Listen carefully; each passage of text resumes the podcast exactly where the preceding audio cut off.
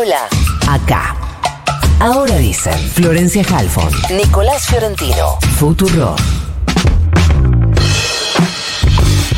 Lo que venimos viendo después del tercer día de debate en el plenario de comisiones sobre la ley ómnibus en el Congreso es que hay quienes tienen posiciones claramente en contra del proyecto, la izquierda, Unión por la Patria, hay quienes tienen posiciones claramente a favor, por supuesto los eh, diputados de la Libertad Avanza, pero también la mayoría del PRO, y después están los que dan alguna discusión. Lo que yo quiero saber es si en el medio quienes piensan tajantemente una cosa u otra, negocian tratan de convencer a los que están indecisos, por llamarlo de alguna manera, y se lo vamos a preguntar a Juan Marino, diputado nacional de Unión por la Patria. Juan, buenos días. Florencia Halfon te saluda. ¿Cómo te va? Florencia, equipo, ¿cómo andan? Buenos días. Gracias por atendernos. ¿Hay algunas charlas, no sé, con el radicalismo, por ejemplo? Sí, conversamos mm, todo el tiempo. De hecho, pensé que estuvimos los últimos tres días eh, juntos en el plenario de comisiones discutiendo el proyecto de ley y ahí hubo oportunidad para hablar y mucho, y muchas y muchos diputados radicales fijaron posición en el plenario en contra de un montón de aspectos del proyecto de ley.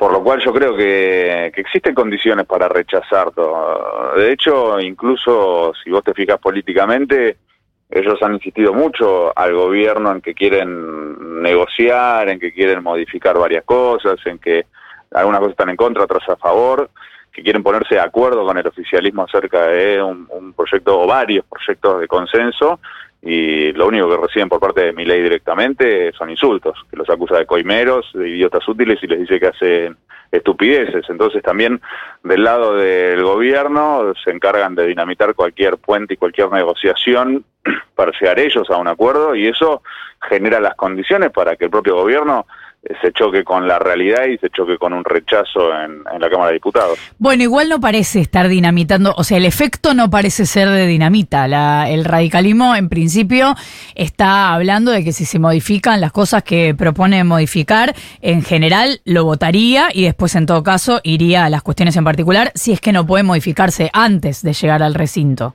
Eh, sí se modifican las cosas, pero ayer a la noche, último, a última hora, era la una y media de la mañana, estábamos terminando la última jornada del plenario de comisiones y el secretario de Finanzas, Kirno, nos confirmó, nos dijo explícitamente que la intención de ellos es liquidar el Fondo de Garantía de Sustentabilidad. Lo dijo con esas palabras, literal, está el recorte, lo pueden reproducir. Y era uno de los puntos que no solamente nosotros le estábamos discutiendo en relación con, con las jubilaciones, sino que también el propio radicalismo se lo planteó. Entonces, eh, las posiciones que vienen a, a vertir los funcionarios del Poder Ejecutivo cuando dan algún tipo de definición, que son las, menos, eh, son contrarias a, a, ponerse de acuerdo en algo. Entonces, de vuelta, nuevamente, si bien esos sectores de la oposición, el sector de Pichetto, la UCR y algunos otros eh, siguen insistiendo en llegar a algún tipo de acuerdo, cada día que pasa volvemos a ver de parte del Ejecutivo que no hay ningún tipo de intención de, negociar. De hecho, no solamente nosotros como Unión por la Patria le pedimos al Poder Ejecutivo que venga a Caputo a dar explicaciones al Congreso, también se lo pidieron varias y varios diputados del radicalismo, además de ya de Frente de Izquierda, de diputados socialistas, y seguimos sin tener la presencia de uno de los principales autores de estos proyectos, junto con Sturzenegger y Pose. Ese planteo no solo se lo hicimos nosotros, sino también la Unión Cívica Radical. Entonces, si no vienen a darnos explicaciones los principales autores del proyecto, si no vienen a darnos explicaciones los principales responsables del área económica, que se supone que es el área más importante para el proyecto, porque lo que dice Caputo es que el proyecto es necesario para evitar medidas más duras que van a hacer sufrir mucho más al pueblo, o, o la propia Burrich que habló de que el proyecto es necesario para evitar una explosión económica, bueno, pero no viene el principal responsable del área económica y no da ningún tipo de explicación de cómo el proyecto permitiría evitar esa, esa crisis. Y eso no solo lo vemos los que somos diputados y diputados de Unión por la Patria, sino que también lo ven muchos diputados de otros sectores de la oposición, así que nosotros seguimos insistiendo y, planteándole al resto de la oposición que lo que tenemos que hacer es rechazar el DNU, rechazar el proyecto del Omnibus y en las cosas en las que nos podemos poner de acuerdo, quienes somos de la oposición construyamos un consenso porque juntos podemos tener el número superior a 129 para votar las cosas que nosotros sí estamos de acuerdo y pensamos que sobre las cuales podemos avanzar. Por ejemplo. No, yo digo porque hay un montón de cuestiones que nos podemos poner de acuerdo con el radicalismo en relación con la defensa de la educación pública, por ejemplo, como lo vimos Ah, cuando fue... no eh, propuestas claro, del gobierno, cosas en las que se No. pueden poner de acuerdo ustedes. Claro, o con eh, partidos que responden a los gobernadores provinciales en defensa de las economías regionales.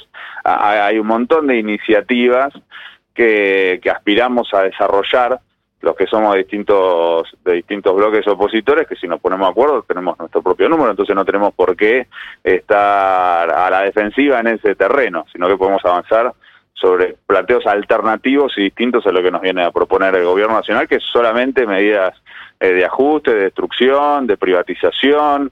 Fíjate que el tema de las privatizaciones no solo se lo criticó, eh, no solo se lo criticamos obviamente nosotros y, y la UCR, sino que hasta la propia María Eugenia Vidal les criticó la privatización de IPF. Entonces, eh, en ese terreno, por lo tanto, yo creo que nosotros tenemos condiciones para plantear, modificar por completo la, discusión que hay en el Congreso de la Nación. Ahora, Juan, el gobierno viene planteando desde el comienzo que, eh, bueno, las sesiones extraordinarias en principio duran hasta fin de mes y que hay que aprobar todo esto antes de que se termine el periodo de sesiones extraordinarias. No parece por ahora que los plazos den para eso. ¿Vos crees que se va a extender este periodo de sesiones o qué es lo que va a pasar? Es una muy buena pregunta, que sobre todo habría que hacérsela al presidente, porque yo creo que él está extraviado, que está disociado de la realidad. Pensar que esto se pueda aprobar antes del 31 de enero es una fantasía.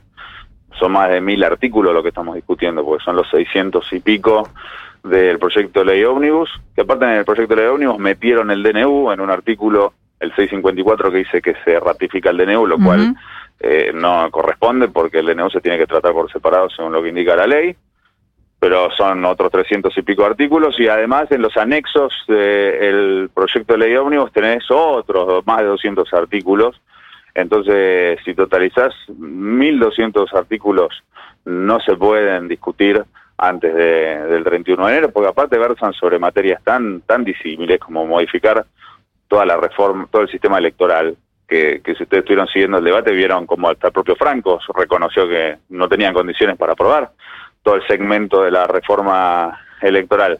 Entonces eso también es, es una indicación de que no vinieron a discutir en serio eh, el proyecto de ley porque ellos ya sabían que no tenían número para aprobar la reforma electoral y sin embargo nos tuvieron horas y horas en el plenario de comisiones discutiendo un tema que ya se sabía que, que no se aprobar y no venía Caputo a dar explicaciones sobre el tema más sensible que es, que es el económico. Por lo tanto, desde el punto de vista político, desde el punto de vista de trámite legislativo, desde el punto de vista de discutir en serio cómo resolvemos la crisis económica que tiene que tiene un país que acaba de tener un dato de inflación brutal el día de ayer, arriba del 25% y casi en 30% en alimentos, me parece que no existen condiciones para que se apruebe antes del 31 de enero. También tiene que haber un espacio para escuchar a todos los sectores de la sociedad civil afectados, que de hecho es algo que logramos que empiece a, a aceptarlo el oficialismo. Lo insistimos sobre eso como Unión por la Patria, también lo planteó lo plantearon otros bloques de la oposición y logramos que este lunes haya una reunión informativa del plenario de comisiones donde puedan hablar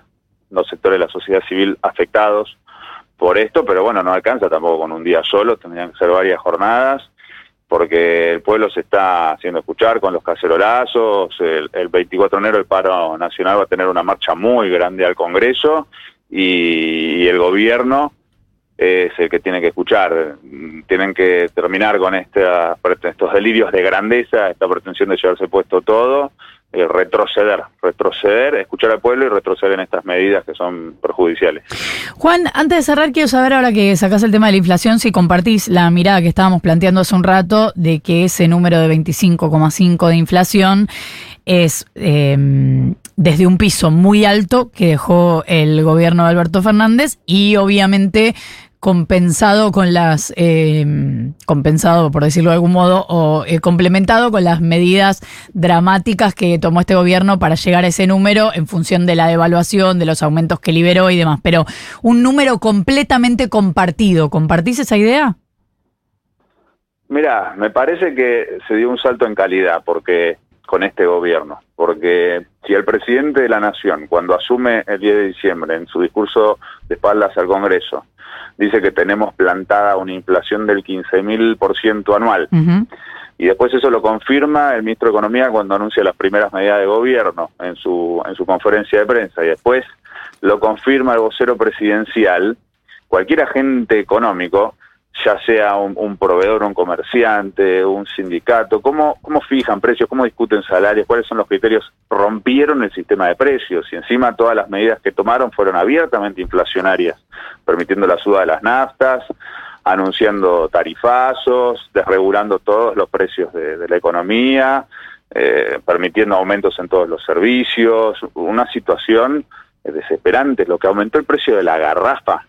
O sea, para vos este número de inflación es todo de mi ley. Sí, sí, es la inflación de mi ley. Eh, tiene una responsabilidad directa. Se dio un salto de calidad, se duplicó en un solo mes. Se duplicó en un solo mes. Y la tendencia es creciente hacia adelante. Nada indica que esto vaya a frenar durante los próximos meses, precisamente por la orientación del gobierno. Si, si van a meter tarifazos durante los próximos tres meses, donde liquide- terminan con los subsidios, y va la boleta de luz y gas juntas van a estar más o menos en 50 lucas para una familia promedio en el país. Bueno, imagínate a dónde vamos a llegar. Aparte todo preanuncia una nueva devaluación y ellos pretenden que el precio de la nafta esté como mínimo un dólar, el precio del litro de nafta. Bueno, sigue teniendo un recorrido alcista eso y eso impacta sobre el resto de, de la economía y ellos siguen insistiendo que tenemos esa hiperinflación plantada me parece que tienen una, una responsabilidad directa, la responsabilidad principal. Naturalmente ya veníamos teniendo una inflación muy alta, eso fue el principal motivo, creo yo, de que ganara Milei las elecciones.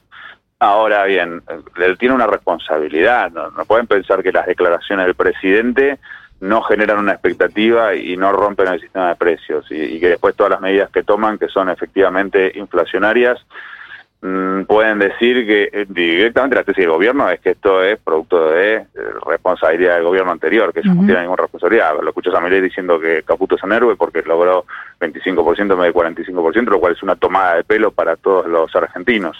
Una cosa que fue ya directamente una provocación en el plenario de comisiones, anteayer el responsable de Agricultura del gobierno nacional diciendo que el asado, lo dijo literal, pueden buscar el video, que el asado bajó un 30 y un 20, por- entre un 30 y un 20% desde que asumió mi ley.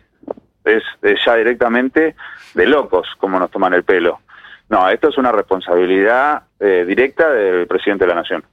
Juan Marino, diputado nacional de Unión por la Patria, muchas gracias por habernos atendido. Gracias a ustedes. Un abrazo. Ocho y media de la mañana, 28 la temperatura en la ciudad de Buenos Aires.